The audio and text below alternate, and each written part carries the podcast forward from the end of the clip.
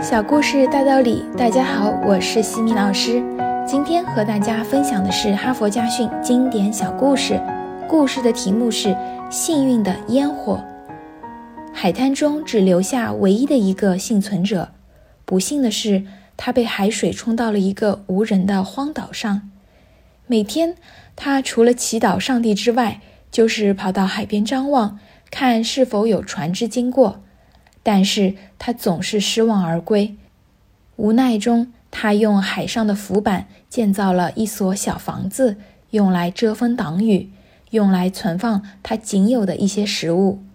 有一天，当他寻找食物回来的时候，发现小屋着火了，浓烟直冲天际，他所拥有的一点点财产都付之一炬。他悲痛欲绝，同时又异常愤怒。他不禁跪在地上，大声叫道：“上帝呀，你为何这样对待我？”发泄了一番之后，他便昏昏沉沉地睡了过去。第二天一早，他被一阵嘈杂的声音惊醒。原来有一条小船停靠在小岛旁，有几个人正站在他的身旁。他问：“你们是干什么的？”他们回答：“我们是来营救你的。”他问：“你们怎么知道我在这里？”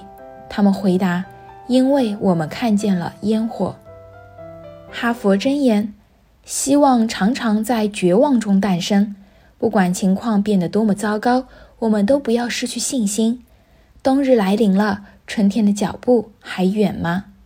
今天的分享就到这里。